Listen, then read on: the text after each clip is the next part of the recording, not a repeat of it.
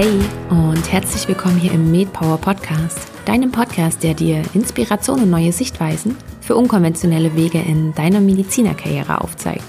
Ich bin Caroline und ich freue mich sehr, das heutige Interview mit dir teilen zu können. Dieses Mal habe ich Claudia Lango zu Gast.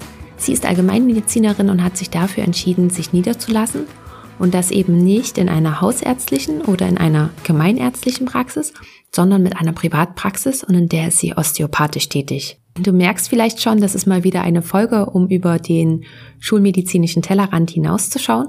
Und ich kann dir nur sagen, dass sie sich tatsächlich sehr lohnt. Zum einen sprechen wir natürlich über die Osteopathie.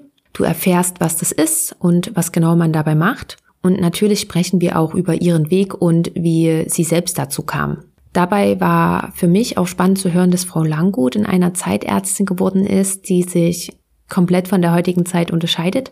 Wie wir wissen, haben wir aktuell einen Ärztemangel und wir Ärztinnen und Ärzte sind tatsächlich in der glücklichen Lage, unsere Stellen und unsere Tätigkeiten größtenteils aussuchen zu können. Das war nicht immer so und damals bei Frau Langgut war es eben anders, denn da gab es eine Ärzteschwemme und da gestaltete sich eben diese Stellensuche doch etwas anders als heute. Interessant an ihrem Lebensweg ist dann auch noch, dass jedenfalls für mich und eben auch von außen betrachtet, dass ihr Lebensweg viel von äußeren Umständen geprägt war. Wie zum Beispiel eben diese angesprochene Stellensuche. Das war einfach was ganz anderes als heute. Es ging oft damals darum, dass man anfangen kann, wo etwas frei ist. Und die Kinderbetreuung zu regeln, gerade wenn man auch noch alleine ist und der Partner ganz, ganz viele Kilometer weit weg oder andere externe Vorgaben, die es gibt und damals eben auch gab bei ihr. Und das, was ich dabei so spannend finde, ist, wie Frau Langgut diese Situation für sich angenommen hat, wie sie das Beste daraus gemacht hat. Das heißt, diese Folge ist von daher auch sehr spannend für alle Ärztinnen und Frauen unter uns, die sich manchmal vielleicht denken, oh mein Gott, wie bekomme ich das denn nur alles unter einen Hut? Und ich hoffe, dass diese Folge euch etwas Mut macht und euch etwas Mut gibt, dass sich vieles oft von alleine regelt und vieles auch notwendig ist, auch wenn man den Sinn dahinter noch nicht gleich versteht. Meistens ergibt er sich dann retrospektiv betrachtet. Ja, und damit habe ich jetzt genug geredet. Überzeuge dich am besten selbst davon und ich wünsche dir ganz viel Spaß bei dieser Folge. Dann herzlich willkommen hier im MedPower Podcast, Claudia Langgut. Ich freue mich sehr, dass Sie heute mit dabei sind. Guten Morgen. Guten Morgen. schön, dass Sie da sind. Ja, schön, dass ich da sein darf. Frau Langgut, wie im Intro schon erzählt, sind Sie Allgemeinmedizinerin. Sie sind aber jetzt nicht mehr in dem Sinne so ärztlich tätig, sondern haben sich privatärztlich niedergelassen und da vor allen Dingen mit der Osteopathie. Und ich würde dahingehend gern einsteigen wollen, nämlich mit der Frage, ob das auch Ihre Intention war, mit der Sie damals in das Medizinstudium gestartet sind. Wollten Sie dann auch sagen, okay, ich mache meinen Allgemeinmediziner und werde dann aber auch privatärztlich tätig, vor allen Dingen der Osteopathie? Oder wie waren da Ihre Gedanken, als Sie in das Medizinstudium gestartet sind? Also meine Gedanken, äh, als ich in das Medizinstudium gestartet bin, waren definitiv andere. also ich glaube, ich habe sehr, bin, habe sehr äh, aus der Intention raus, einfach tatsächlich für Menschen da zu sein, äh, Medizin studiert und äh, auch für äh, mich sehr für Kinder interessiert.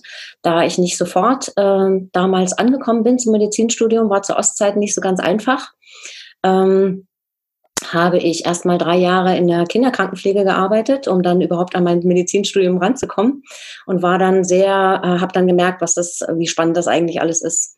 Und nach drei Jahren äh, Kinderheilkunde habe ich dann meinen äh, meinen Medizinstudienplatz bekommen, habe dann angefangen zu studieren die sechs Jahre, habe dann im Studium schon mein Kind bekommen im vierten Studienjahr. Ja, und als wir dann fertig waren mit unserem Medizinstudium, kam die Wende. Und äh, zur Wendezeit waren äh, die äh, Bedingungen alle für uns plötzlich alle etwas anders. Das heißt, ich hatte eigentlich äh, einen Delegierungsvertrag. Das heißt, ich sollte im Weißenfelser Krankenhaus als Kinderärztin anfangen. Mein Mann sollte damals, wollte damals Chirurg werden hier in Halle und ähm, dann war das alles komplett anders. Das heißt, es war eine Ärzteschwemme, es gab keine Stellen und wir mussten einfach zusehen, wie wir fertig werden. Und dann haben wir uns äh, in einer sogenannten Arzt im Praktikum gesucht Liste, so nannte sich das damals, eingetragen und äh, haben dann ähm, unsere Stellen bekommen. Und dann ist mein äh, Mann nach äh, Bad Salzuflen in eine kleine Reha-Klinik gegangen und ich war ja noch im sechsten Studienjahr. Und dann war das Krankenhaus in Lemgo ähm, das einzige Krankenhaus, was mich damals genommen hat, sozusagen als Oststudent. Weil äh, im Westen war das ja alles ganz anders organisiert. Das heißt, die hatten ja dort, waren ja dort an die Unis angeschlossen und hatten dort äh, die Studenten ähm, genommen, die sozusagen von den Unis bezahlt wurden. Sowas gab es im Osten alles nicht. Und äh, Lemgo war Gott sei Dank äh, bereit, dass wir gesagt haben, okay, wir freuen uns, dass Sie da sind und herzlich willkommen. Und das war wirklich äh, wie eine große Familie und ich war sehr glücklich, dort in diesem Krankenhaus anfangen zu dürfen. Und das war sehr breit aufgestellt. Und ja, das war eigentlich mein großes Glück. So, das heißt, ähm, ich musste mich sozusagen immer gut adaptieren. Und ich glaube, das ist das, was mich jetzt äh, ähm, in diesem, das erkennen lässt, dass der Weg, wenn ich zurückschaue, äh, das äh, alles ganz gut erklärt, warum das alles so gekommen ist. Ja, und dann habe ich ähm, damals sozusagen mein sechstes Studienjahr im, im Lemgoer Krankenhaus verbracht. Mein Mann war damals im Ruhrgebiet und hat seine Ausbildung zum Internisten gemacht. Und ich war sozusagen mit meinem Kind dort alleine. Und ja, und dann habe ich, nachdem ich dann mit meinem sechsten Studienjahr fertig war, habe ich, ähm, da ich ja keine Dienste machen konnte, weil ich niemanden für mein Kind hatte, habe ich ähm, in der Kinderarztpraxis angefangen und habe dort ähm, mit äh, einem wundervollen Menschen äh, zusammen äh, kinderärztlich arbeiten dürfen. Und das Ganze hat sich dann über sechs Jahre sogar hingezogen und war eine wundervolle Zeit für mich. Ah ja, und dann habe ich dort sehr viel gelernt und von diesen Menschen schon gelernt, dass ähm, man Medizin oder Krankheit auch anders betrachten kann. Und zwar, äh, dass nicht alles ähm, so, wie wir es im Medizinstudium gelernt haben, ähm, uns vor Augen gehalten wird, sondern im Prinzip das Leben uns bewegt und äh, das Umfeld uns bewegt. Äh, und das, ich sage es jetzt mal auf Deutsch, waren damals seine Worte, Claudia, überleg dir, wenn ein Kind hierher kommt und dem ist schlecht, dann ist es manchmal so, dass das Kind fand es zum Kotzen und tat es dann auch. dieser Satz hat mich sehr geprägt, wo ich gedacht habe, okay, was meint er jetzt eigentlich wirklich?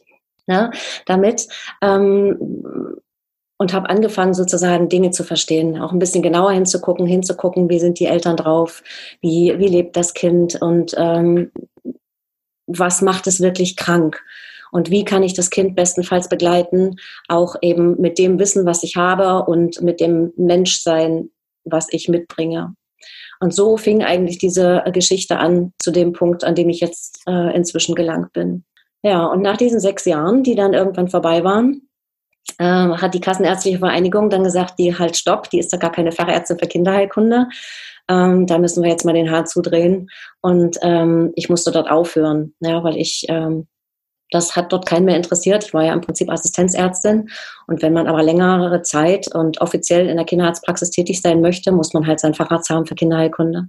So, und den hatte ich natürlich nicht weil ich ja keine Dienste machen konnte. Also ich hatte zwar gute Präferenzen in den Kinderkliniken, aber keine, keine Möglichkeit, sozusagen Dienste zu machen. Naja, und irgendwann war mein Mann fertig mit seiner Ausbildung im Ruhrgebiet und kam zurück und war dann Internist, hat dann im gleichen Lemgoer Krankenhaus angefangen zu arbeiten. Und äh, dann hatte ich sozusagen offiziell die Möglichkeit, ähm, weiter zu starten und auch in ein Krankenhaus zu gehen und zu sagen, okay, jetzt muss ich mir was einfallen lassen. Was mache ich jetzt mit meiner Erfahrung, die ich jetzt habe als äh, äh, Kinderärztin in Anführungsstrichen? Äh, ähm, wie kann ich ganz offiziell in der Praxis äh, oder auch in der Klinik tätig sein? Also das war dann eine Frage, die ich sozusagen einfach erstmal für mich offengestellt habe und ähm, habe dann damals angefangen in der Reha-Klinik, kardiologische, onkologische Rehabilitation und ähm, mich dort erstmal wieder ein bisschen versucht zu integrieren, sozusagen in diesen Alltag der Klinik und äh, mit Erwachsenen auch umzugehen. Das ist ja dann doch nochmal eine ganz andere Geschichte. Nach sechs Jahren Kinderheilkunde ja, und so nahm das dann alles seinen Lauf. Und nach dem ein Jahr äh, Rehabilitation habe ich dann äh, wieder am Lemgoer Krankenhaus angefangen und habe dort ähm, chirurgisch und internistisch, hauptsächlich aber chirurgisch gearbeitet, äh, vier Jahre. Und äh, in der Zeit ähm, sehr viel, äh, ich sag mal jetzt den Menschen von innen begriffen. ja, weil da war alles dabei, Fußchirurgie, Gefäßchirurgie, Bauchchirurgie, Unfallchirurgie. Und ähm, das war alles für mich total spannend, das so mitzuerleben, aber eben sehr gerne auch in der Assistenz. Ja, so war mein Werdegang. Und äh, in meiner unfallchirurgischen Zeit hat es mich dann sozusagen selbst da niedergestreckt, wenn man das so sagen darf. Äh, wir haben, ähm, das war halt eine unglaublich hohe Belastung mit äh, teilweise zehn Diensten im Monat und äh, Notarzttätigkeit nebenher und dann hatten wir da noch ein Fachwerkhaus renoviert und äh, mein Kind und Hund und Tiere und alles, was noch so war. Also ein ganzer, ganzer Berg von Leben sozusagen.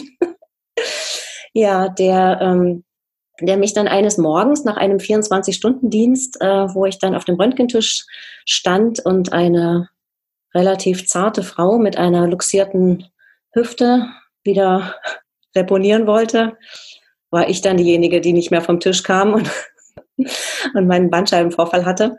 Genau. Und dann bin ich sozusagen nicht äh, nach dem zwölfstündigen Dienst friedlich nach Hause gefahren, sondern mit meinen weißen Klamotten in die Klinik gebracht worden und ja, und dann war ich krank und dann konnte ich mich erstmal nicht mehr wirklich bewegen. Und dann ähm, bin ich lange krank gewesen und habe alles Mögliche probiert mit ähm, Krankengymnastik und hin und her und äh, alles half nichts wirklich. Und dann hatte ich einen sehr netten Kollegen, der mit mir immer so ein bisschen Seite an Seite gegangen ist in der Chirurgiezeit. Und äh, dessen Frau war Zahnärztin und ähm, hat damals schon mit einer Osteopathin zusammengearbeitet. Und dann hat er gesagt, weißt du was, ich ähm, rufe die mal an, vielleicht ähm, kann die dir helfen. So. Und so bin ich ähm, zur Osteopathie gekommen. Diese Fra nette Frau, die war damals schon völlig ausgebucht in ihrer Praxis und hat äh, mir dann ein, eine Stunde an einem Samstagvormittag, so wie heute, gewidmet und hat mich auf ihrem Wohnzimmertisch zu Hause behandelt mit zwei äh, Muskeltechniken wo sie einfach nur den äh, Psoas entspannt hat und danach konnte ich wieder laufen, habe ich gedacht, das ist es. Da war Medizin für mich so nochmal völlig neu beleuchtet, wo ich gedacht habe, das ist eine Herangehensweise, die für mich so klar ist und so logisch ist. Und sie war auch so strukturiert und so genau und hat so genau untersucht und wirklich von oben bis unten geguckt, wo kann es herkommen, wo hast du wirklich deine Probleme. Und dann eben rausgefunden, dass es letztendlich ein verkürzter Muskel war, der dann äh, entspannt wurde und danach konnte ich wieder laufen. So und das war ähm, ja ein Meilenstein in meiner Entwicklung und damit hat sich eigentlich mit dieser Behandlung hat sich im Prinzip mein Leben gedreht. Dann habe ich begriffen, dass ich dort, wo ich bin, ähm, nicht mehr richtig bin und dass ich eine Entscheidung treffen muss. Und dann gab es einen großen Crash in meinem Leben. Und dann habe ich wirklich alles verändert. Ja, und dann habe ich ähm, angefangen mit der Ausbildung äh, zur Osteopathie und da musste man halt damals noch ähm, als Ärztin äh, die Chirotherapie-Ausbildung machen. Deswegen ist sozusagen diese Chirotherapie war nicht also ein primärer Wunsch von mir, sondern man musste das notgedrungen machen, um danach osteopathisch arbeiten zu dürfen.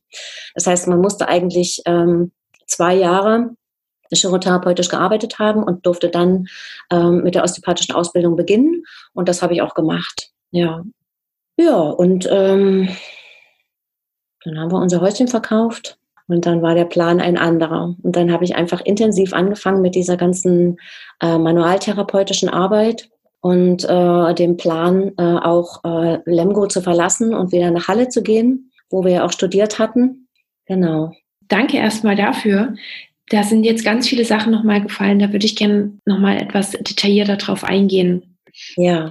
Zum einen klingt es ja so, ähm, dass sie gerade zu einer Zeit fertig geworden sind mit dem Studium, die gerade völlig konträr ist zu der, die wir heute haben. Weil wir sind ja jetzt gerade in so einer Zeit und ich finde auch wir ähm, ja sind schon privilegiert, dass wir uns unsere Tätigkeit aussuchen dürfen. Es gibt ja einen Ärztemangel und es ist wirklich sehr selten, dass wir dort, wo wir hinwollen, nicht genommen werden. Ähm, natürlich gibt's hat bestimmt jeder auch so ein paar bestimmte Präferenzen, wo er unbedingt hin will und dann muss man sich vielleicht etwas mehr anstrengen, um dort auch, gerade wenn man in einer Uniklinik sein möchte und dort tätig werden möchte, muss man natürlich da auch ähm, gewisse Zeugnisse vorlegen, gewisses Engagement. Aber gerade was die Fachrichtung angeht, habe ich schon öfters gehört, dass zur damaligen Zeit war das ja unheimlich schwierig, wirklich dort auch anfangen zu können, wo man will. Das sind sie auch gerade das beste Beispiel dafür, dass es eben leider damals nicht so geklappt hat, wie sie das gerne wollten. Und gerade auch so ein Delegierungsauftrag. Oder Vertrag. Ja.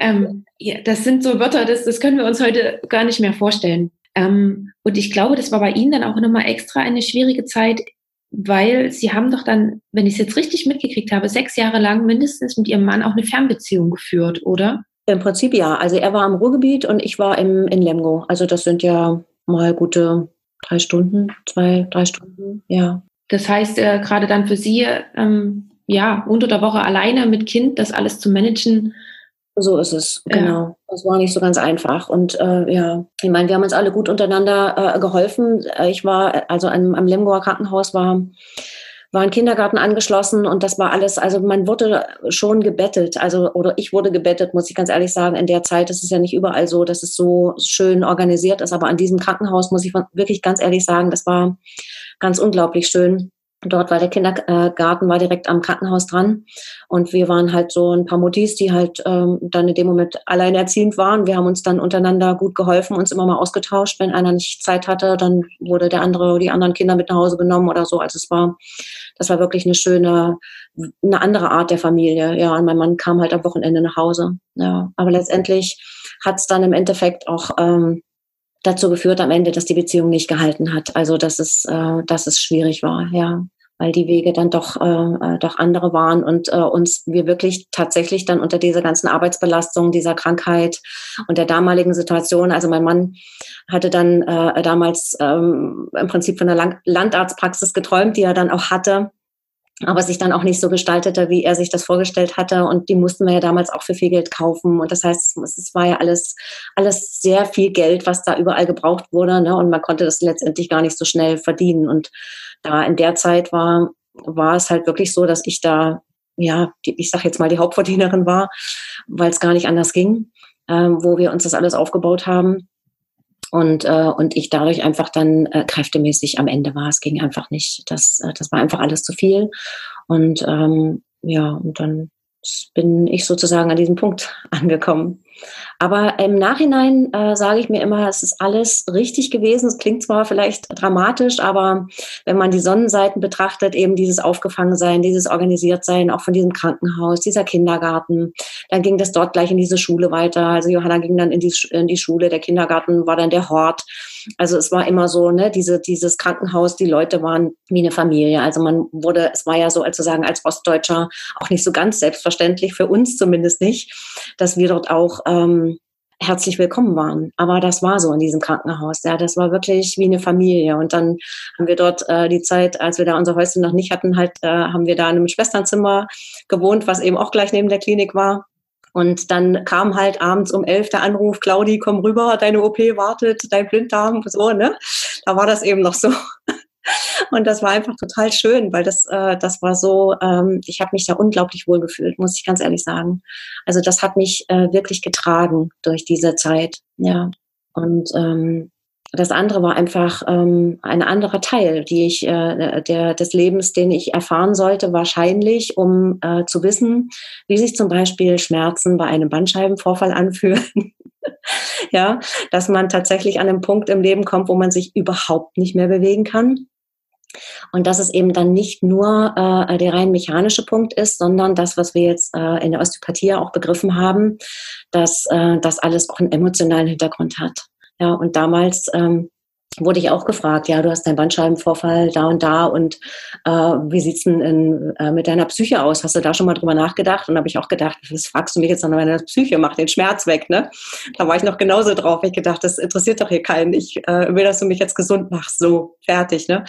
Und ähm, heute weiß ich äh, und bin dankbar dafür, dass ich diese Erfahrung hatte. Denn wenn heute einer vor mir steht und sagt, ich kann nicht mehr, ich, ich kann mich nicht mehr bewegen, ich habe so Schmerzen, dann weiß ich, wie sich's anfühlt. Und, äh, und das ist ähm, für mich wichtig und ich glaube für den Patienten auch. Genau, ich durfte auch schon einmal zur, zur Osteopathie gehen und ähm, fand eben auch diesen Ansatz, weil das auch ganzheitlich ist, ähm, wunderbar zum einen in dem Moment und zum anderen auch einfach so es tat gut, nicht nur auf dieses eine körperliche Symptom auch reduziert zu werden, sondern dass trotzdem nochmal rundherum auch geschaut wurde. Genau, genau.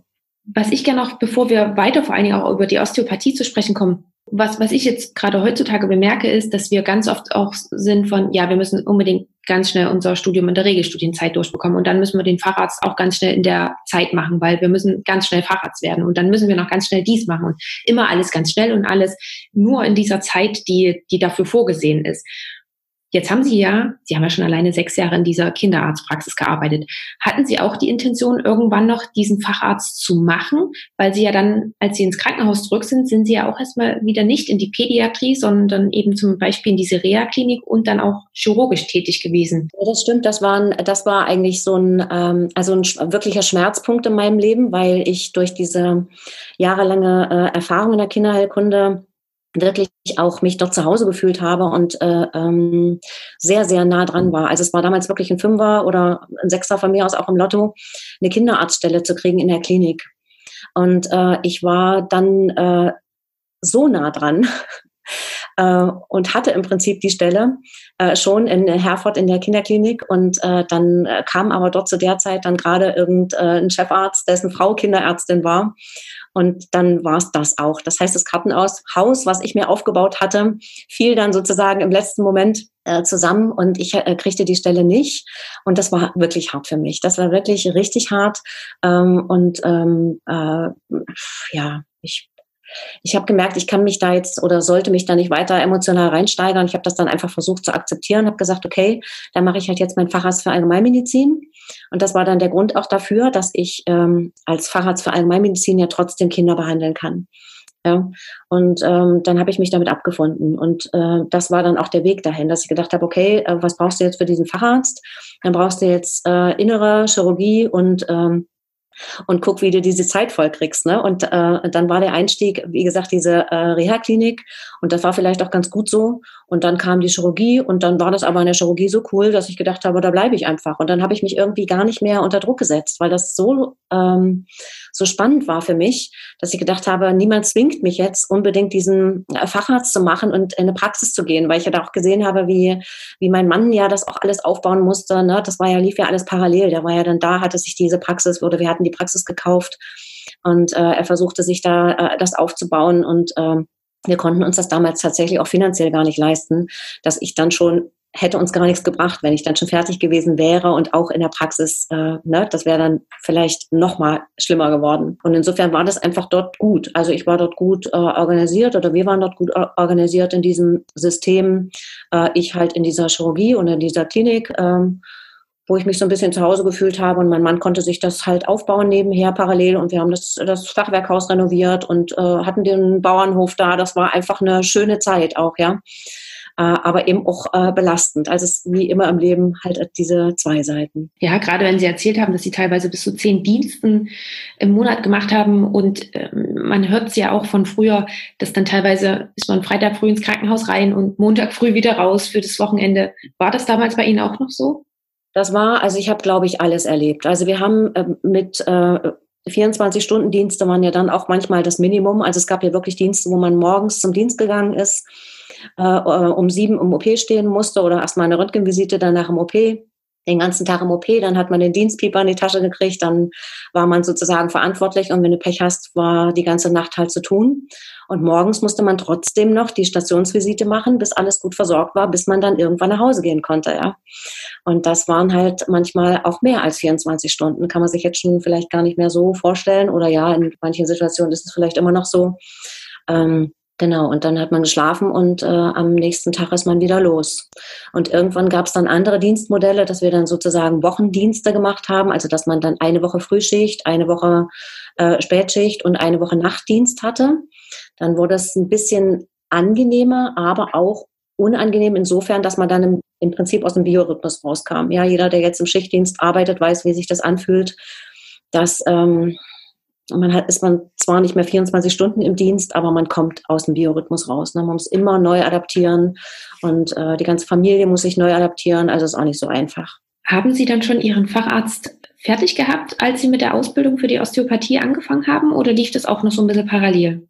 Nee, da war ich, äh, da muss ich jetzt mal ganz kurz gucken. Ähm, ich bin 2002, habe ich meinen Facharzt gemacht. Genau, vorher habe ich bei meinem, habe ich bei einem Kollegen noch äh, die Praxiszeit gemacht.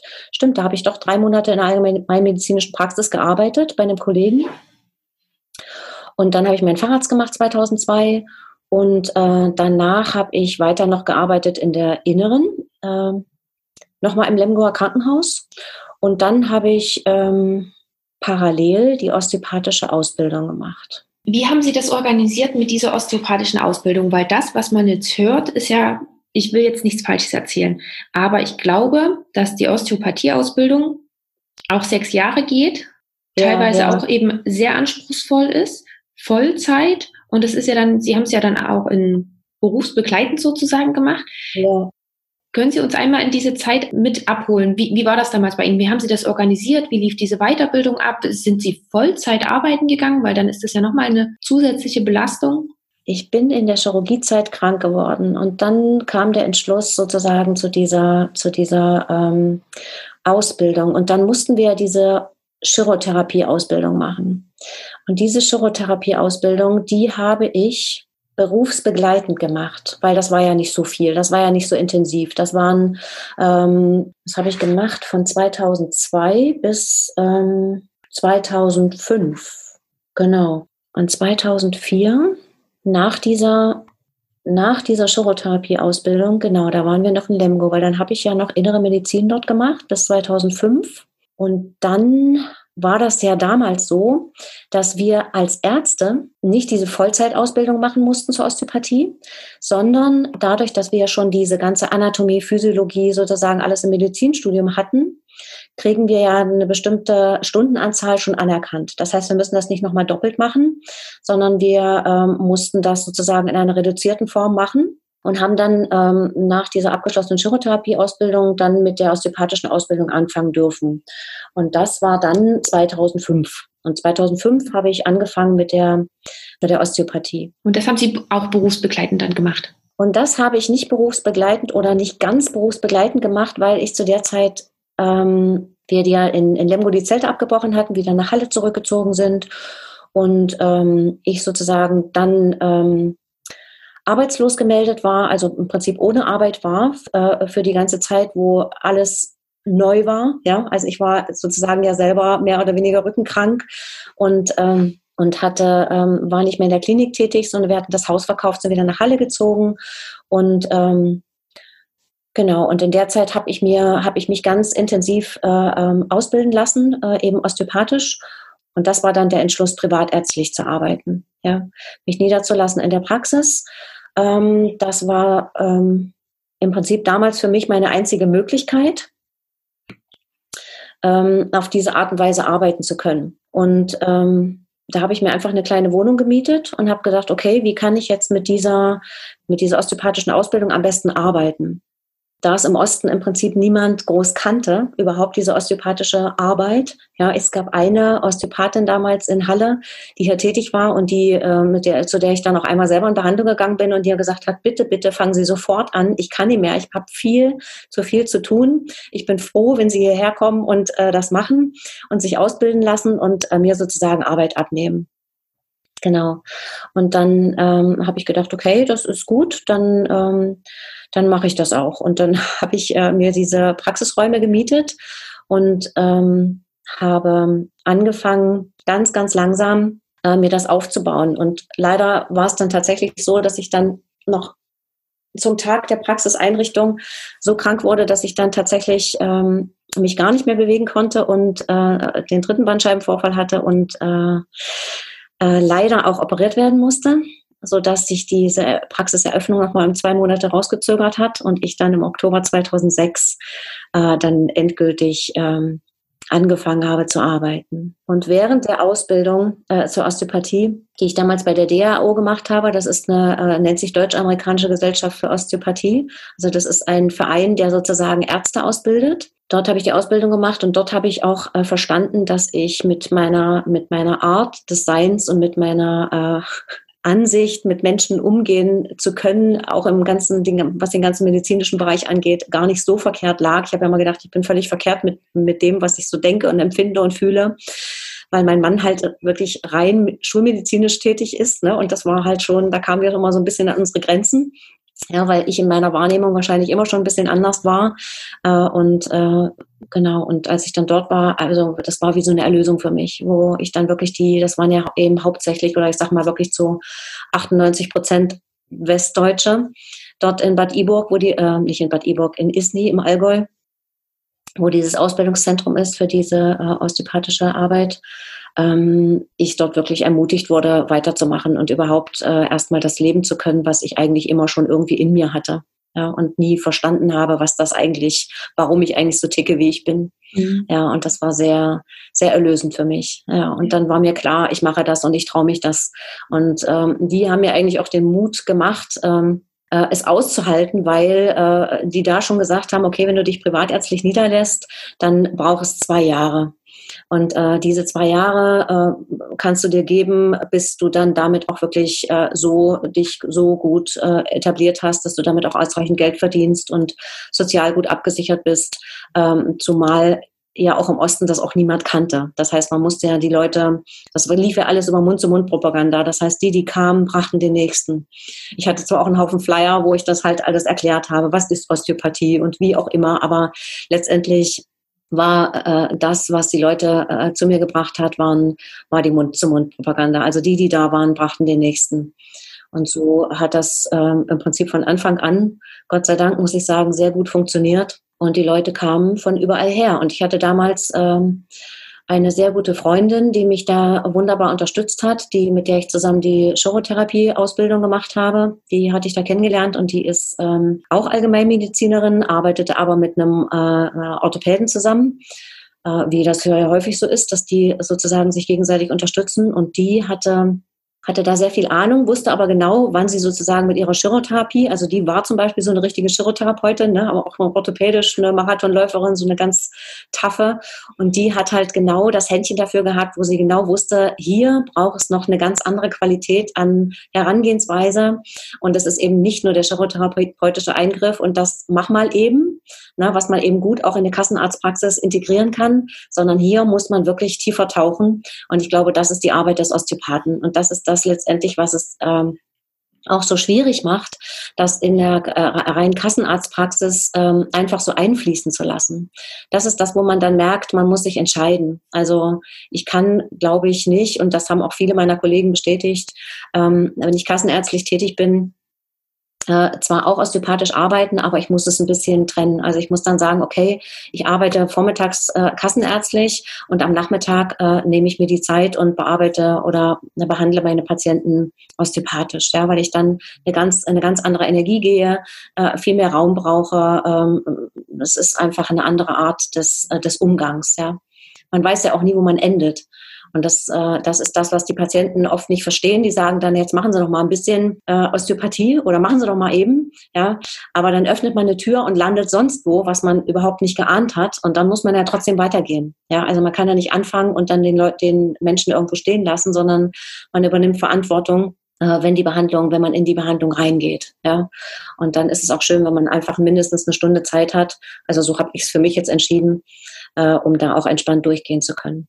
Und um nochmal zu gehen zu dieser äh, Freundin damals, die, die hat mir sozusagen ähm, geholfen, mich sozial abzusichern in dieser Zeit. Damals, ähm, äh, in der Zeit, als ich eben privatärztlich dann tätig äh, gewesen bin und äh, noch nicht diese Patientenmenge hatte, die mir jetzt, äh, die jetzt ausreichend ist, um, äh, um halt auch gut davon leben zu können. Ja, das ähm, hat die dann halt äh, in ihrer Praxis in Fulda mir immer die Patienten gesammelt, äh, wo sie wusste, die sind für dich, ne, die passen zu dir. Das sind welche, die osteopathisch behandelt werden musste. Und dann war halt der Kalender voll und dann bin ich mittwochs abends in die Bahn gestiegen und äh, habe dann bei ihr übernachtet und habe dann von Donnerstag früh bis äh, Samstagmittag durchweg äh, dort die ganze Liste abgearbeitet ähm, an Patienten, die halt äh, dort osteopathisch äh, auf mich oder mit der osteopathischen Arbeit auf mich gewartet haben in Fulda. Und ähm, damit äh, war ich abgesichert. Ja, und das habe ich dann ein, zwei Mal im Monat gemacht. Und das war gut.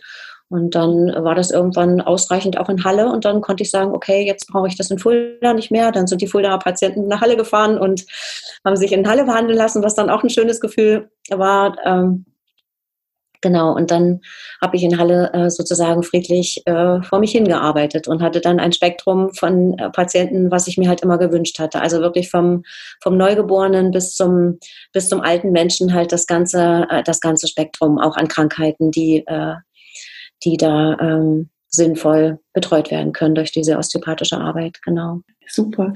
Das klingt wirklich, ähm, also zum einen, dass Sie das gefunden haben, was sie wirklich schon immer machen wollten und okay. dass das jetzt im Endeffekt auch wirklich so eine ganz runde Sache ganz einfach abgibt ähm, und sie sich mit ihrer Tätigkeit einfach komplett wohlfühlen und auch das an die Patienten weitergeben können, wovon auch sie überzeugt sind. Genau, genau. Also das ist das, was ich jetzt im Nachhinein auch wirklich so, wie ich so verstehe, wie wichtig das auch war mit dieser ganzen Chirurgiezeit, ja. Und ich meine, ich habe zum Beispiel auch Jahre, ähm, also gerade die Unfallchirurgie, die Fußchirurgie, das ist zum Beispiel so ein Beispiel dafür, wo man merkt, ähm, der Operateur gibt sein Bestes und ich habe wirklich begnadete Operateure kennengelernt. Das war, wo ich sehr, sehr dankbar bin äh, dafür, mit wie viel, äh, mit wie viel Liebe und wie viel ähm, Hingabe die in so eine Operation gehen und wirklich äh, perfekt operieren. Und ähm, und dann trotzdem bestimmte Sachen nicht so werden, wie man sich das vorstellt. Ja, also das war in der Gefäßchirurgie bezeichnend, wenn wenn die äh, äh, perfekte äh, Gefäßplastiken kriegten und die Leute dann äh, auf die Station gegangen sind und das gar nicht respektiert haben, was da eigentlich oder was da eigentlich passiert ist an, an, an Hingabe, weil die Leute sehen das ja nicht, was im OP passiert. Ja, sie gehen mit Vertrauen da rein und sagen, na, der macht mir das schon. Ne? Aber was dort eigentlich passiert und was dort eigentlich ähm, auch an Kraft und Hingabe ähm, reingegeben wird, das kriegen die Patienten ja nicht mit. Und dann gehen sie auf Station und, äh, und fangen an, was weiß ich, und rauchen wieder ihre Zigarette, äh, ja, und haben, den, haben da wieder ihren Gefäßverschluss oder knien sich halt stundenlang im Garten und, äh, und, und das Gefäß ist wieder zu und, ähm, und er dann halt entschieden hat, ähm, ich operiere die einfach nicht mehr. Fertig. Ne? Also entweder sie äh, äh, lassen das oder also dass man da auch so, so mal sagt, da ist auch jemand, der steht dazu, was er tut und sagt, das ist jetzt nicht hier irgendwas, was ich mit dir mache. Und ich glaube, das ist was, was ich gerne auch so einschwingen lassen würde, so in diese Arzt-Patienten-Verhältnisse überhaupt. Ja, dass es eben nicht dieses mach mir das mal weg Ding ist, sondern dass es immer eine Interaktion ist äh, zwischen Patient und Arzt, ja, sondern dass der Arzt sich einfach, dass der Arzt in dem Sinne für mich einfach nur jemand ist, der sich einfach für den Menschen interessiert und den Menschen einfach auf seine Art und Weise begleiten möchte, wie er das auch immer macht, ja, aber jetzt ähm, in welches Fach auch immer er geht, ja, also das, das ist ähm, das, was ich fühle. Und ähm, das finde ich einfach total wichtig. Und mit solchen Menschen möchte ich auch zusammenarbeiten. Die Leute habe ich auch jetzt. Ne? Und dafür bin ich dankbar. Und in der Fußchirurgie, das wollte ich noch sagen, war das genauso. Das, äh, es war auch so ein begnadeter Operateur und wenn der trotzdem, die, der konnte die Fuß, Füße noch so gut äh, operieren und versorgen. Aber wenn die Leute eigentlich ein psychisches Problem hatten, ja, oder vielleicht ein Hüftproblem hatten oder keine Ahnung, das Problem an einer ganz anderen Stelle im Körper lag und eben nicht am Fuß. Dann war der Fuß zwar perfekt operiert, aber die Leute hatten danach noch Schmerzen. Und wenn ich das als Operateur nicht weiß, weil ich mich nie damit beschäftigt habe, weil wir das einfach nicht so lernen im Medizinstudium, wir haben dieses, das, das, äh, das nie so beigebracht gekriegt, dass der Körper wirklich als Ganzes ähm, funktioniert, sondern einfach viel mehr in diesem äh, Puzzle ähm, Gefüge. Ja? Also man lernt Fuß, man lernt Hüfte, Becken, keine Ahnung, die ganze Anatomie. Man lernt äh, die Leiche zu sezieren oder die Anatomie äh, kennenzulernen über die Sektionen der Leiche, wo man einfach guckt, äh, wie sieht das alles aus. Das ist auch total wichtig, aber das ist nicht Leben. Ja, Leben ist nochmal ganz was anderes. Ja, und das ist das, was jetzt überhaupt erst richtig reinkommt in diese Arbeit, dass man begreift, ähm, wie hängen die Dinge alle miteinander zusammen, wie multidimensional sind wirklich diese Systeme, wie interagieren die Systeme. Und das macht die Arbeit so, so spannend. Und das ähm, ist auch mal wirklich mein ganz großes Anliegen, dass man dort wirklich ansetzt und versucht, äh, die Welten zu verbinden zwischen Schulmedizin und äh, komplementäre Medizin, dass es wirklich Sinn macht, ähm, miteinander zu arbeiten, äh, um eben dann so eine äh, Fuß-OP eben auch perfekt werden zu lassen. Ja, dass man sagt, okay, da, da hat ein Mensch Fußschmerzen und dann guckt man vielleicht tatsächlich erstmal osteopathisch und guckt, äh, wie lässt sich das alles regener äh, äh, regenerieren am besten, ja, oder, oder regulieren. Und äh, ich hole alle anderen Läsionen raus, die sozusagen dort für die Operation, wenn sie denn nötig ist, auch weg sind und dann wird der Fuß auch perfekt. Ja, und dann ist es ja für den Chirurg auch viel schöner, wenn er seine Arbeit macht und perfekt macht und sagt, cool, ähm, der äh, hat jetzt wirklich, ja, also, also habe ich auch schon einige Patienten betreut, die dann, was weiß ich, eine Hallux-OP hatten und so und gesagt haben, das ist wirklich perfekt geworden und ich bin dankbar und ich habe jetzt wirklich kein, gar keine Schmerzen mehr. Ja, oder eben eine Knie-OP oder eine Hüft-OP oder auch bei Kindern äh, ähm, eine Herz-OP zum Beispiel bei einem Säugling wo man wirklich sagt, dass es, ähm, wenn, die, wenn die Körper vorbereitet werden und man weiß, es gibt dort keinen anderen Weg, ähm, dann gehen die ganz anders durch Operationen durch. Ja? Und dann ist es am Ende für alle Beteiligten besser. Sie haben da auch gerade nochmal so eine schöne Sache angesprochen. Ich finde auch, dass, also ja, dieses ganzheitliche Betrachten und wir lernen eben gerade im Studium das wirklich nur, wie Sie es gerade auch gesagt haben, zu reduzieren. Entweder auf den Fuß oder also auf die Körperregion oder vielleicht auch nur auf das Symptom. Ja. Hinzu kommt, dass wir ja auch die, gerade das ganze Psychische, die Psychosomatik zum Beispiel, trennen wir ja auch ab. Das ist ja ein eigenständiger Facharzt und auch ein eigenständiger Bereich. Und da aber die Verbindung zu sehen, eben, warum ist denn der Patient jetzt zum Beispiel krank? Und dann aber auch noch den Schritt weiter zu gehen und auch den Patienten selber zu befähigen, dass er auch etwas mit dazu beitragen kann. Weil das, es ist ja nicht nur unsere Interaktion mit dem Patienten, sondern es ist ja auch diese Interaktion vom ganzen System, dass zum Beispiel gewisse Leistungen nur bezahlt werden und aber andere Leistungen zum Beispiel nicht bezahlt werden. Und deswegen finde ich, dass teilweise auch so suggeriert wird, dass das erstens vielleicht nicht gleichwertig ist und zweitens aber auch die Patienten denken, naja, aber wenn ich zum Schulmediziner gehe, dann muss ich nichts bezahlen. Aber wenn ich irgendwo anders hingehe, dann muss ich es ja extra bezahlen. Und warum soll ich denn das dann machen? Und ich finde, so, sowas spielt dann auch ganz oft noch mit rein. Mittlerweile findet da wirklich schon ein Umdenken statt und viele Patienten merken vielleicht auch, okay, die Schulmedizin kann mir hier gerade nicht weiterhelfen, weil es gibt ja auch gewisse Bereiche, wo man weiß, dass die Naturheilkunde da tatsächlich besser greift. Oder was heißt besser greift? Unterstützend greift.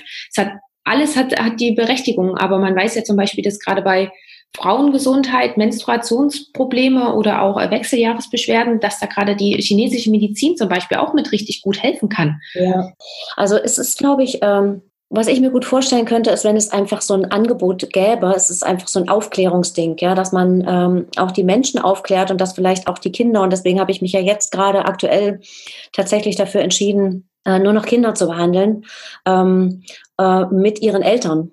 Ja, also äh, die Kinder und die Eltern dazu, weil ich einfach überlege oder für mich äh, mir einfach klar werden muss, wo, äh, wo investiere ich meine Energie hin.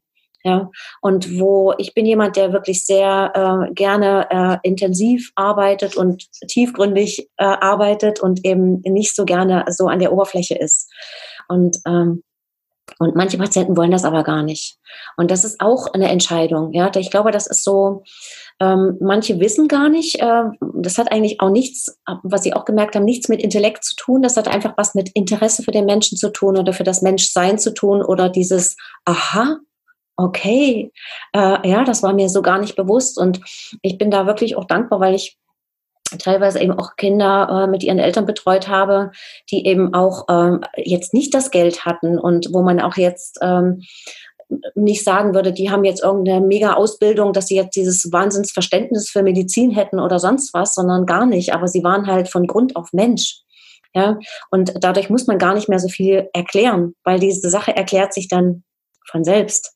Ja, man merkt, wie man mit dem Kind umgeht und äh, die Leute erleben das äh, in der Behandlung und dann geht ein Licht nach dem anderen auf in dem Moment, wenn man sich wirklich dafür interessiert. Wenn man sich gar nicht dafür interessiert, ist das genau das andere Extrem.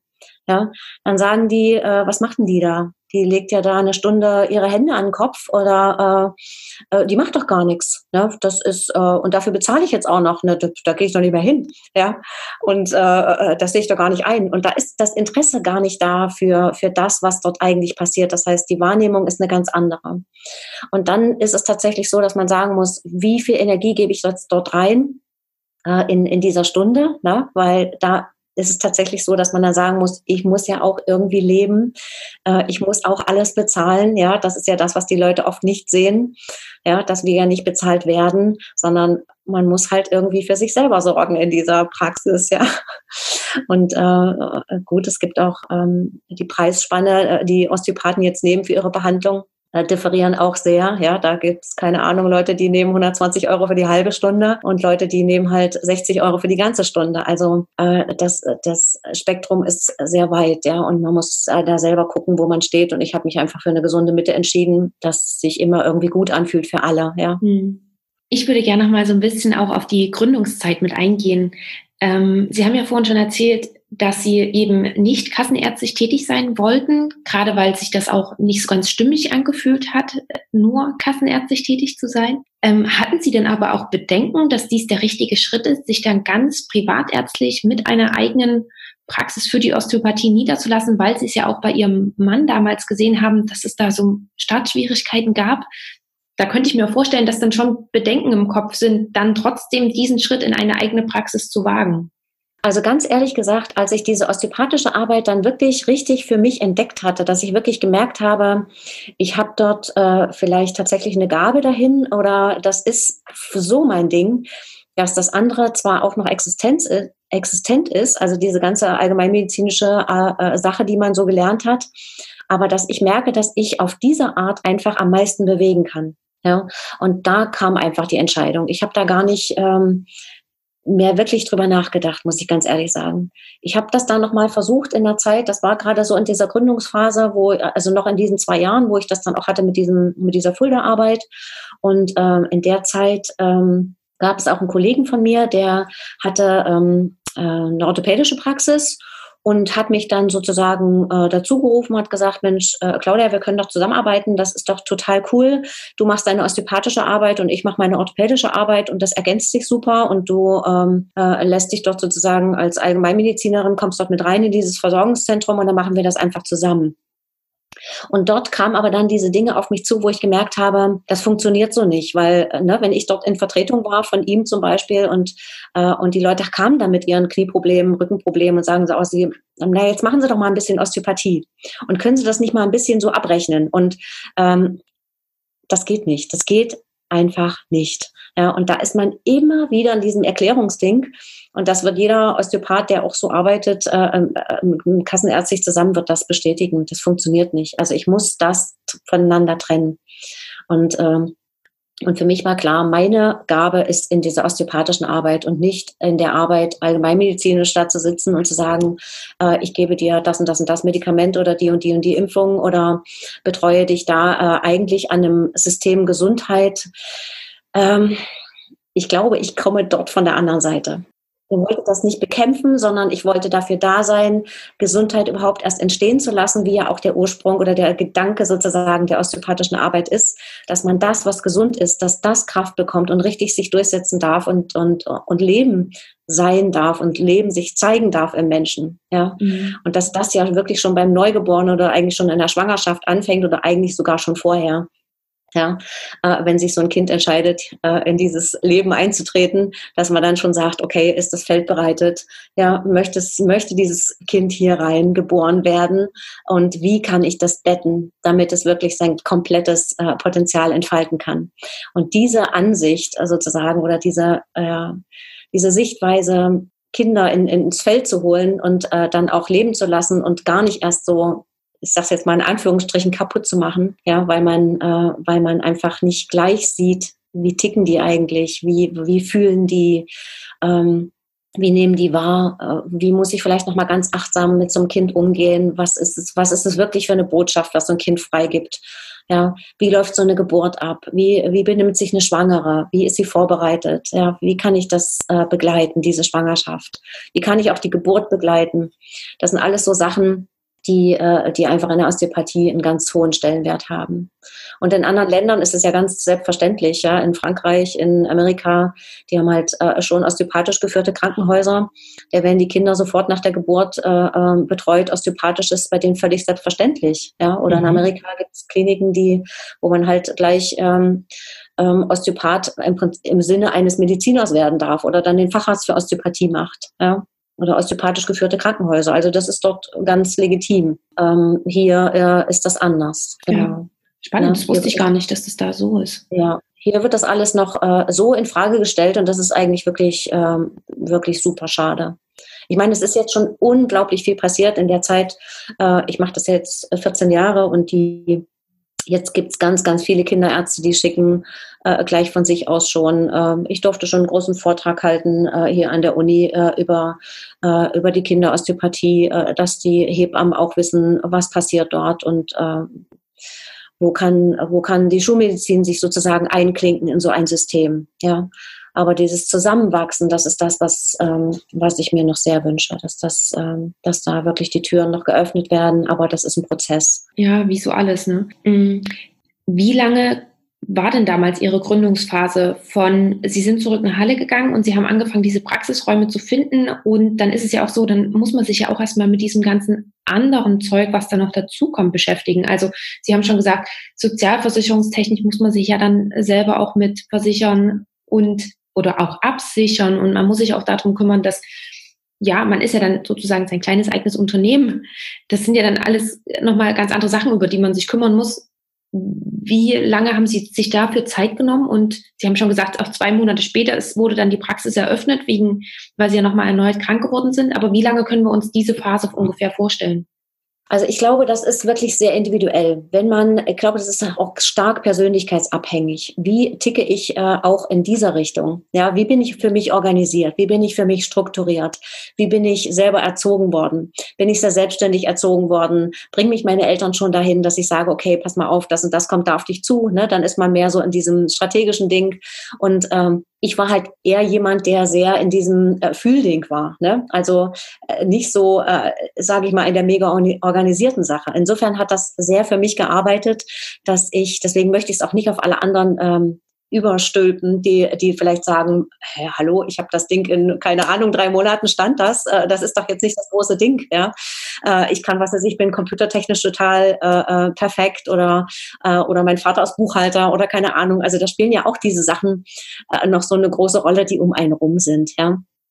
Äh, oder äh, genau. Und ähm, wenn man sich das so ein bisschen äh, selber erarbeiten muss oder sich sozusagen dort wirklich reinarbeiten muss, was bei mir leider der Fall war, hat es tatsächlich alles ein bisschen länger gedauert. Also es wird für mich oder es ist immer noch ein Prozess, aber ich merke, es tut mir gut und es, es gefällt mir, dass ich mich auch da langsam dahin entwickeln musste.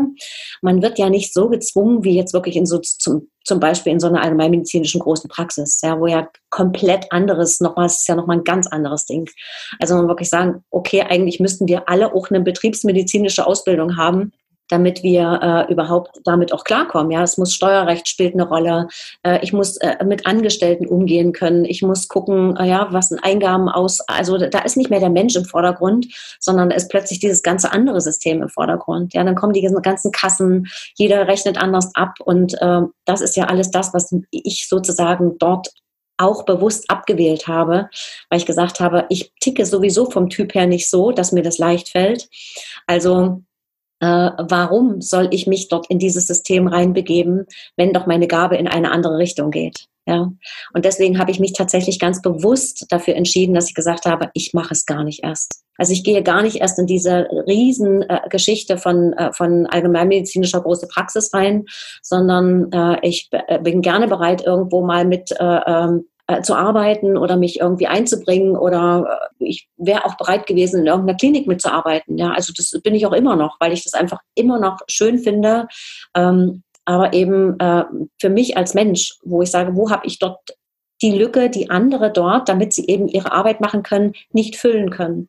Also, dass wir uns einfach immer gegenseitig sozusagen diese Räume und Wege eröffnen, wo wir unsere Gaben und Fähigkeiten haben, um uns einfach gegenseitig zu unterstützen, damit es für alle gut wird. Ja damit nicht einer mit allem total überfordert wird und man dann irgendwann äh, äh, mit dem Patienten da zusammensitzt und zwar das perfekt äh, strukturierte Praxis hat, aber irgendwann plötzlich äh, eben nicht mehr abtauchen kann mit dem Patienten, weil man nur noch fünf Minuten Zeit hat, ja, weil es wird nicht mehr bezahlt, so, ne? Und das ist ja alles das, was Patienten nicht wissen, dass man dann, dass die Uhr tickt im Hintergrund und äh, das, äh, was weiß ich noch äh, äh ein paar Reha-Anschreiben oder ein paar Rentenanträge oder ein paar kassenärztliche oder irgendwelche Briefe, die ja alle mit Pillepalle bezahlt werden und viel, viel äh, äh, Arbeit und Hingabe kosten, wenn man es wirklich richtig machen will. Ja, Das ist ja schon im Krankenhaus in den Klinikberichten so. Wie schreibe ich einen Abschlussbericht? Ja, schreibe ich den mit Textbausteinen? Ja, äh, zack, zack, zack, bin ich schnell durch. Puff, kriegt der Hausarzt das dahin und ähm, Letztendlich ist es aber kein Abbild vom Patienten. Und das, äh, ich glaube, dass da war ich immer schon ein bisschen, da habe ich schon gemerkt, dass da kann ich nicht, das kann ich nicht. Ich kann das einfach nicht. Ich, wenn ich das für mich mache, muss es so sein, damit ich das sozusagen, das ist wirklich der Patient und der ist da für mich im Vordergrund. Und dann, was weiß ich, werden eben Laborwerte schon mitkopiert, was der, dem Hausarzt dann ja auch wieder viel Geld kostet. In der Klinik wird das eben einfach alles mitgemacht. Ne? Da drückst du eben auf Profil drei bis, keine Ahnung, acht und hast dann eben die ganzen Blutwerte. Beim Hausarzt musst du dir plötzlich überlegen. Ne? Da kannst du nicht mal eben so ein ganzes Profil ankreuzen da ist immer ein Leberwert oder was weiß ich, ein Nierenwert dann einfach schon viel Geld kostet. Ja. Und das, das zum Beispiel habe ich dann gelernt bei meinem äh, Mann, als ich den dann damals unterstützt hatte in der Praxis oder die Vertretung machen musste, wo der sagen kann, was hast du denn für Laborwerte gemacht? Ja, und ich, ich kam ja aus der Klinik und ich sage gleich, das habe ich halt gebraucht. Ne? Sagt er, hier, ein Riesenregress, geht doch gar nicht und so. Also so diese Dinge, das sagt einem ja keiner. Ja? Und das ist alles was, was man dann einfach schmerzhaft erfahren muss, wo man sagt, warum? Ja, warum lernen wir das nicht? Warum gibt es dort nicht gleich einfach eine begleitende Geschichte für Ärzte? Ich glaube, da, da kann, da ist noch so viel Bedarf, wo, äh, wo andere Systeme, die dort sich einhaken könnten und sagen könnten, okay, wir begleiten einen Arzt, damit er auch Arzt sein darf, ja, und damit er auch wirklich das machen darf, wofür er studiert hat und wofür er bereit ist, nämlich sich für Menschen, äh, mit den Menschen zu beschäftigen und dort abzutauchen. Es sei denn, man sagt, okay, ich will eigentlich Geld verdienen meine Intention ist hier äh, eine ganz andere. Ich will gar nicht, dass die Leute gesund werden. Solche Sprüche habe ich auch schon gehört, dass ich gesagt habe, wenn ich deine Patienten hier irgendwo osteopathisch unterstützen kann, wenn du merkst, äh, du kommst hier nicht weiter, äh, ich will dir nur eine Idee geben, ich habe das jetzt studiert, ich habe mich da Jahre damit beschäftigt ähm, ne, oder mit Kindern und dann kam der Spruch, ähm, du, ich will gar nicht, dass die gesund werden, ich äh, möchte Geld verdienen. Und dann sagt man, okay, das ist äh, auch eine Einstellung, die äh, muss ich jetzt nicht teilen, aber äh, spannend, dass es das gibt. Ne? Ja, sehr spannend, vor allen Dingen, dass es das bei uns Ärzten gibt. Hätte ich jetzt auch nicht gedacht, dass das Geldverdienen da primär im Vordergrund steht, weil ich finde, es gibt andere Berufe, wo man das viel leichter machen kann.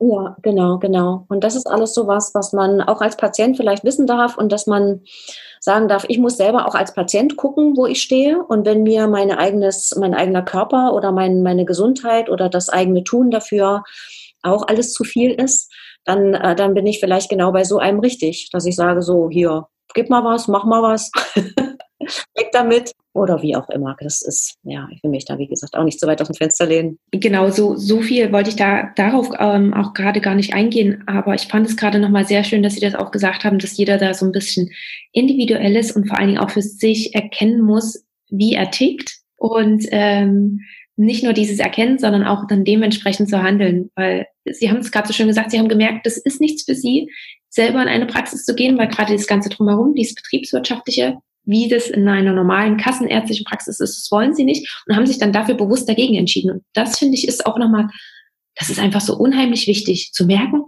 nee, das ist eigentlich nichts für mich und dann mache ich es auch nicht und zwinge mich nicht da rein. Eine sehr, sehr schöne Erkenntnis. Danke dafür auf alle Fälle. Ich würde jetzt gerne nochmal auf Ihre tägliche Arbeit eingehen in Ihrer Praxis. Sie haben vorhin schon gesagt, dass Sie sich jetzt mehr auf Kinder und auch auf Ihre Familien konzentrieren wollen, weil Sie gerade auch ähm, für den Einzelnen etwas mehr da sein wollen und etwas mehr Energie aufwenden wollen, als einfach nur viele Patienten zu behandeln.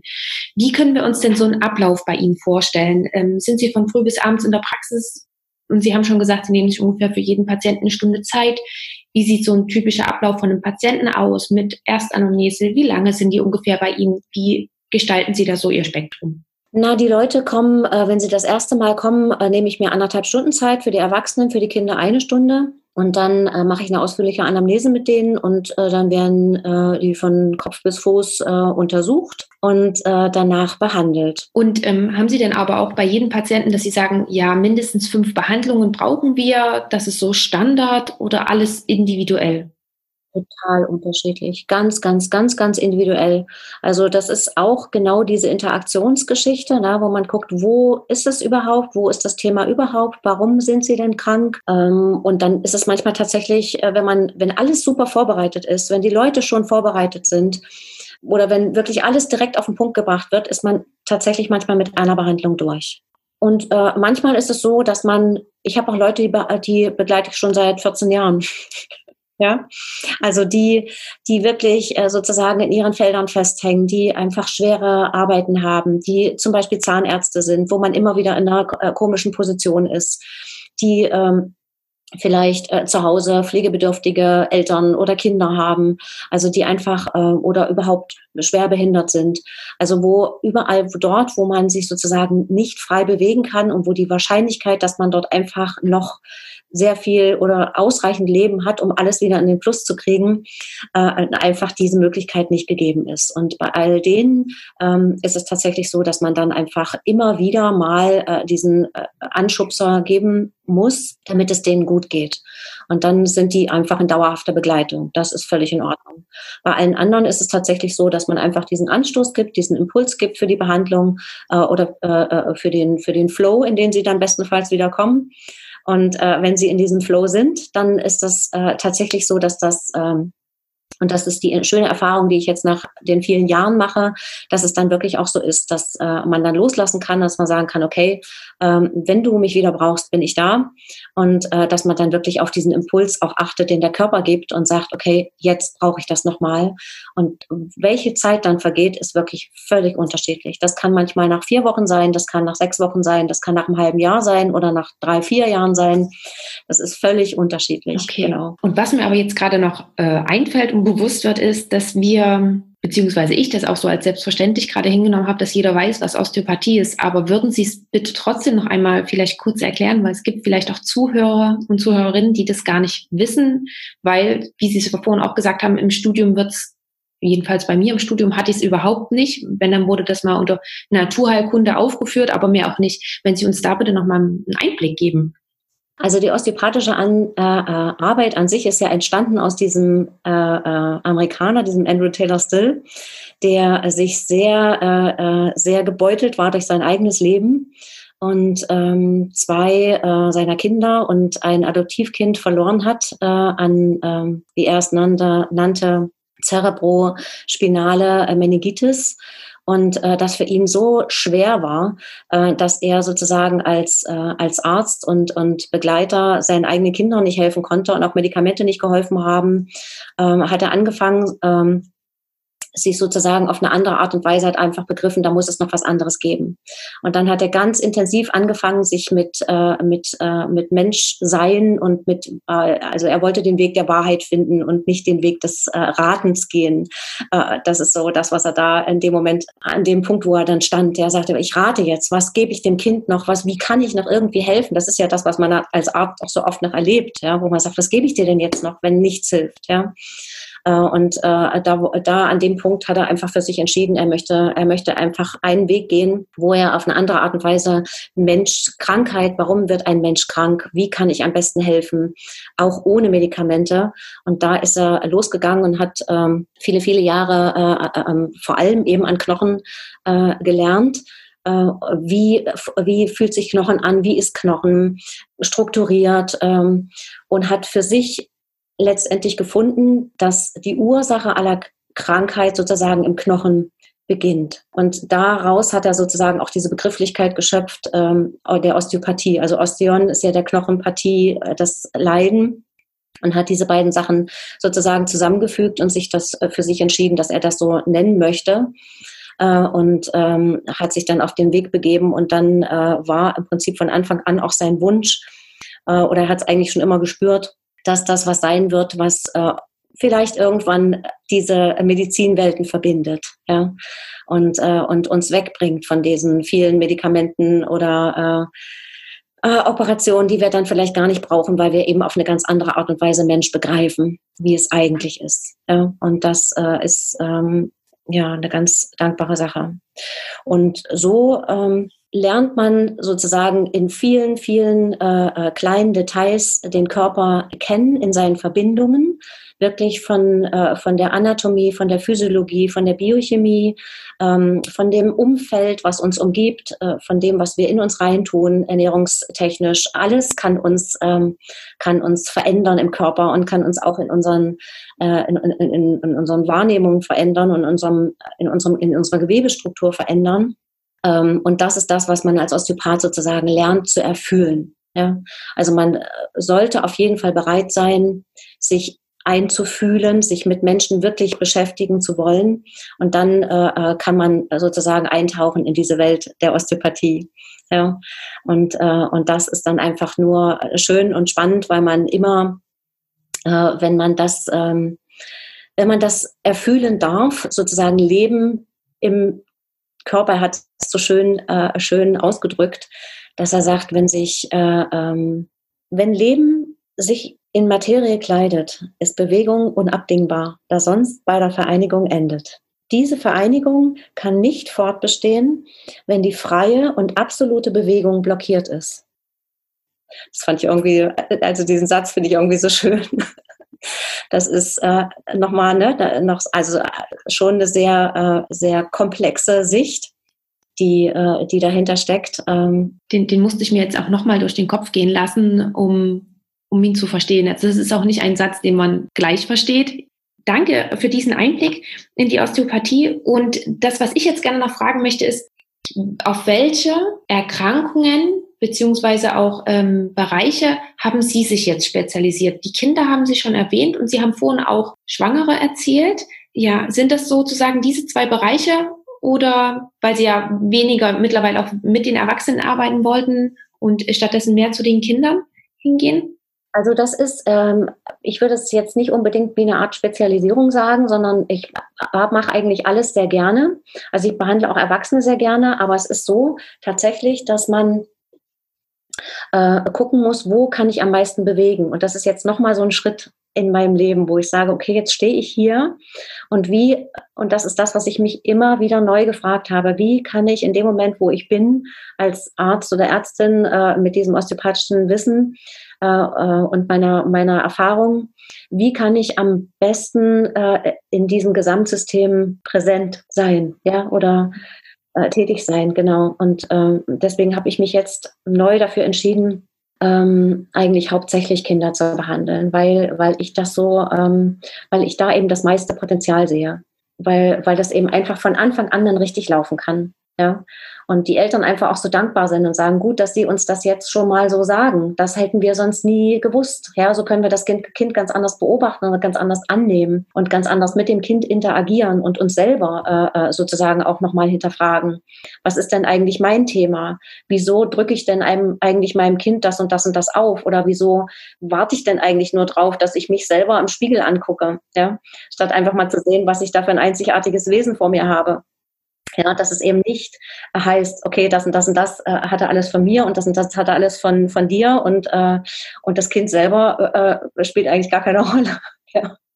Und dieser, dieser ganze Begriff der Epigenetik, also der, der ja so wichtig geworden ist, wo so viele andere Dinge noch eine Rolle spielen, die uns formen, ja, und, äh, und uns entfalten lassen, dass das eigentlich so schön ist und dass da die, die Eltern tatsächlich noch mal ein Stück zurücktreten und sagen, oh, okay, wir haben doch noch mal ähm, eine andere Sichtweise bekommen von, von, äh, von Entwicklung und von Entfaltung und von Potenzial und von einer Art des Aufeinanderzugehens, des ein Miteinander Bewegens ähm, und äh, gegenseitigem Respekt. Und das ist schon schon eine krasse Geschichte und das, äh, das interessiert viele.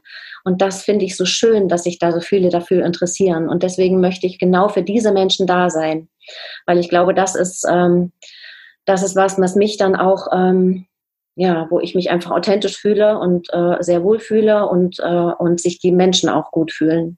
Da merke ich, da, da ist eine starke Kraft dahinter. Ja. Und die, die das nicht wollen, die gehen halt andere Wege. Das ist genauso in Ordnung. Inzwischen gibt es ja genug Osteopathen und äh, hat sich alles gut verteilt, sodass sozusagen sich jeder so den suchen kann, von dem er sich einfach am, am, am liebsten begleiten lassen möchte als Mensch. Ja. Und ich glaube, so, so könnte man Medizin überhaupt erstmal ein bisschen anders ähm, wieder ins Feld rücken. Ja, dass er sagt, dass letztendlich ist der Arzt jemand, der mich begleitet oder die verschiedenen Ärzte in ihren Feldern, äh, die Menschen, die mich begleiten, wenn es mir halt nicht so gut geht. Ja. Ja, Frau Langgut, wir reden schon ziemlich lange miteinander und ich könnte mich jetzt noch wirklich ganz lange mit Ihnen unterhalten. Dennoch würde ich gerne für das Interview langsam zum Ende gleiten lassen und erstmal die Frage, wie können wir mit Ihnen in Kontakt treten, wenn sich jetzt jemand dafür interessiert, wenn jemand sagt, das klingt super spannend, da möchte ich vielleicht gerne mehr wissen, wie könnten dann vielleicht diejenigen Kontakt zu Ihnen aufnehmen? Ja, nee, also die können gerne, ähm, also die Internetseite ist jetzt gerade nochmal neu am Entstehen, weil ich meine alte Seite gerade vom Netz genommen habe. Da ist also einfach nur so ein kleines äh, äh Schildchen mit den, äh, mit den aktuellen Kontaktdaten, also Telefonnummer und E-Mail-Adresse unter ähm, www.osteopathie-halle-saale.de genau, oder einfach Claudia Langhut eingeben und dann kommt man auf diese Seite. Und äh, die Seite ist gerade neu am Entstehen, weil ich ja auch noch einen anderen Bereich äh, sozusagen äh, gerade aufbaue, diese, diese künstlerische Seite oder dieses Malen, was aus dieser Bewegung äh, und der osteopathischen Arbeit heraus noch entstanden ist. Deswegen gibt es eine ganz neue Internetseite und äh, damit das alles nach außen transparent wird und äh, darauf freue ich mich auch. Das klingt super spannend. Ich werde das alles in den Shownotes verlinken, damit er auch jeder, der das möchte, den Weg zu Ihnen findet. Und ich möchte Ihnen auch gerne noch meine drei Abschlussfragen stellen.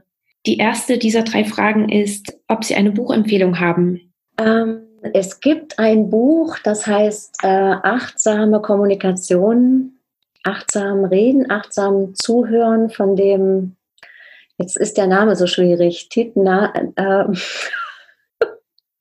ehrlich gesagt, äh, das müsste ich nachgucken, kriege ich aber hin, wie der wirklich heißt, weil das ist, finde ich, wirklich ein Buch, was äh, jeder gelesen haben könnte, weil es geht um die Art der Kommunikation, wie rede ich miteinander. Wenn man sich jetzt wirklich um Osteopathie oder für Osteopathie interessiert, oder tiefer in die Osteopathie eintauchen würde, äh, ist äh, dieses Buch, was ich sehr schön finde. Das heißt Interface von Paul Lee.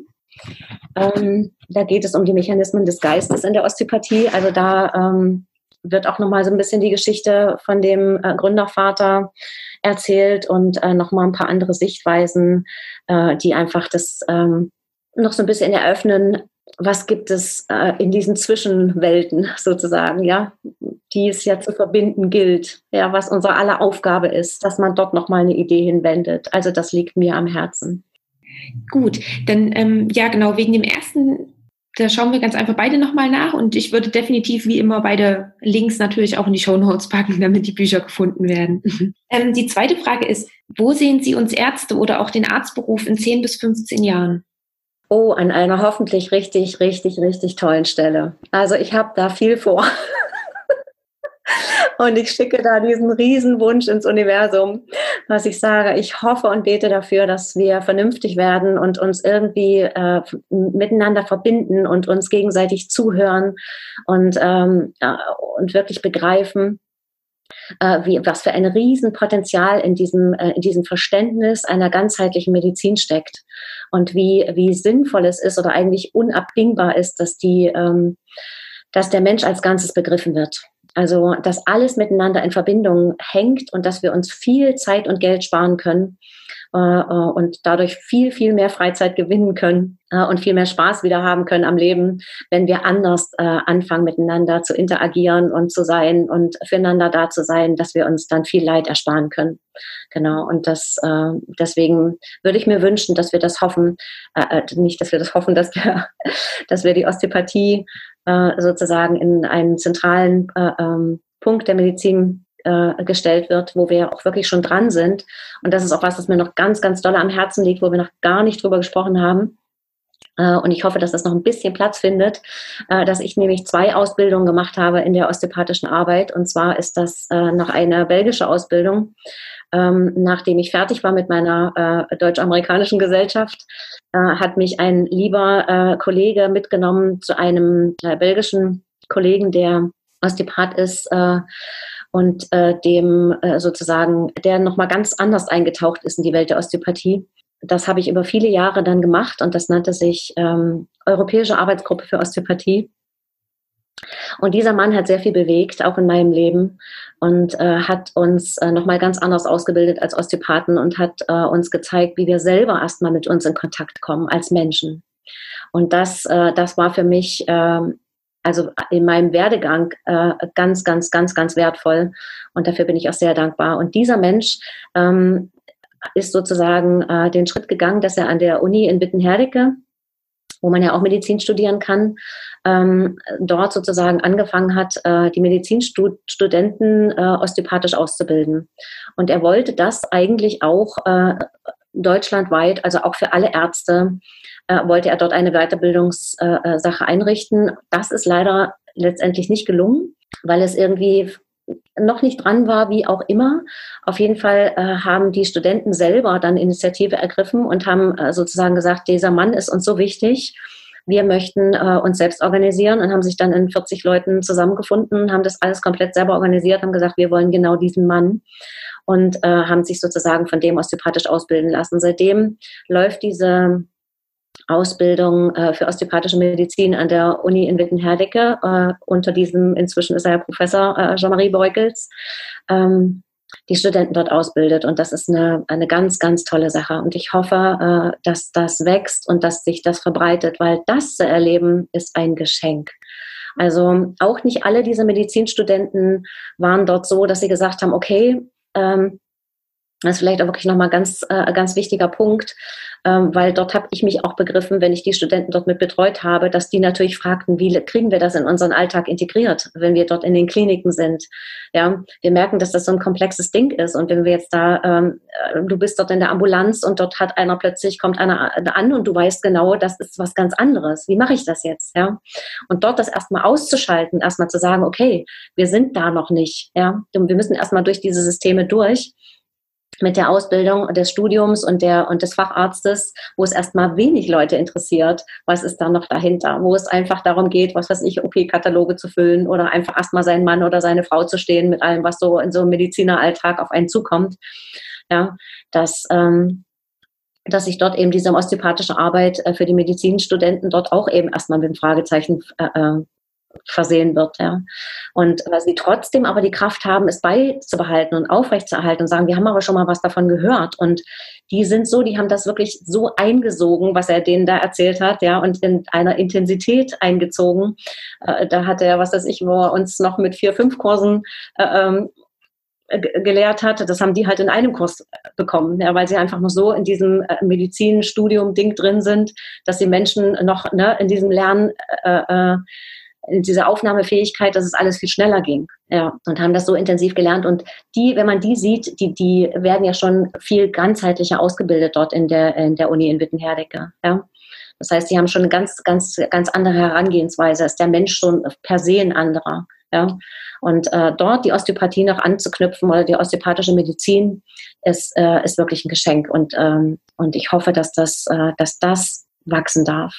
Und das ist jetzt schon das dritte Mal in Folge, dass sozusagen die Medizinstudenten sich dort diese Kurse abholen und dann die Prüfung bei ihm auch machen und dann im Prinzip mit dem Wissen, dass es diese osteopathische Arbeit gibt, schon anfangen, in diesen ärztlichen Alltag zu gehen.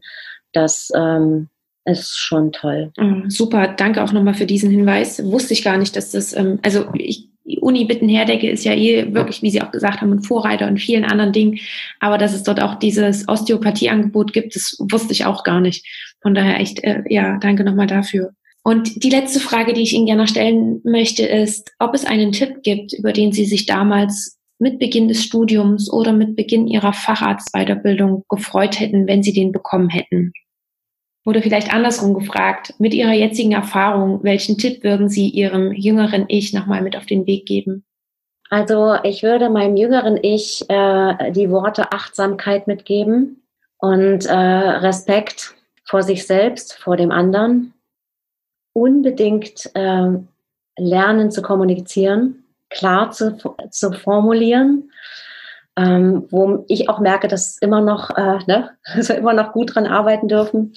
Genau, äh, um da einfach ähm, ja wertvolle Zeit sozusagen zu sparen, um äh, sie andererseits wieder genießen zu dürfen, um wirklich leben zu dürfen, ja glücklich leben zu dürfen. Das ähm, das, äh, das liegt mir am Herzen. Und ich bin jetzt gerade auch in Vorbereitung so auf das Interview und diese ganze Geschichte, wo ich nochmal zurückgeguckt habe auf das, was ich so gemacht habe in diesen ganzen Jahren, äh, begreife ich, dass äh, das alles seinen Sinn hatte im Nachhinein, ja, dass eigentlich nichts verkehrt war und dass ich jetzt dadurch, dass ich eben diese lange Jahre Chirurgie gemacht habe, diese viele Jahre die Kinderheilkunde äh, gelernt habe, die Kinderkrankenpflege vorher gemacht habe, war mir vorher ja nie klar, dass ich irgendwann an einem Punkt sein werde, wo ich sage, das war alles wichtig, Ja, und das macht mich jetzt, wo ich jetzt bin, auch aus, weil ich es eben erlebt habe. Und das Erlebte wiederum lässt mich, lässt mich authentisch werden.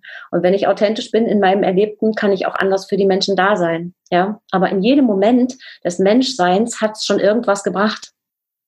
Denn ich weiß damals, als ich die, diese mit der osteopathischen Ausbildung angefangen habe, habe ich auch gedacht, oh Gott, das ist so komplex. Was mache ich jetzt? Ich, ich mach, kann das schon richtig werden? Ja, das ist doch so, da muss man doch so lange dafür lernen und da muss man doch so viel begreifen und so viel geübt haben. Und äh, die Tischtrainer in England müssen zehn Jahre osteopathisch gearbeitet haben, bevor sie überhaupt erst Assistent werden an diesen Tischen, ja, um diese Fühlqualität äh, sozusagen auch äh, äh, weitergeben zu dürfen an die Studenten, ja oder korrigieren zu dürfen oder wie auch immer, ja, um sich da überhaupt äh, ähm, Korrektur erlauben zu dürfen, ja, wenn halt diese Erfahrung dafür nicht da ist. Und trotzdem ist es unser zutiefstes Menschsein, was uns ausmacht in jedem Moment.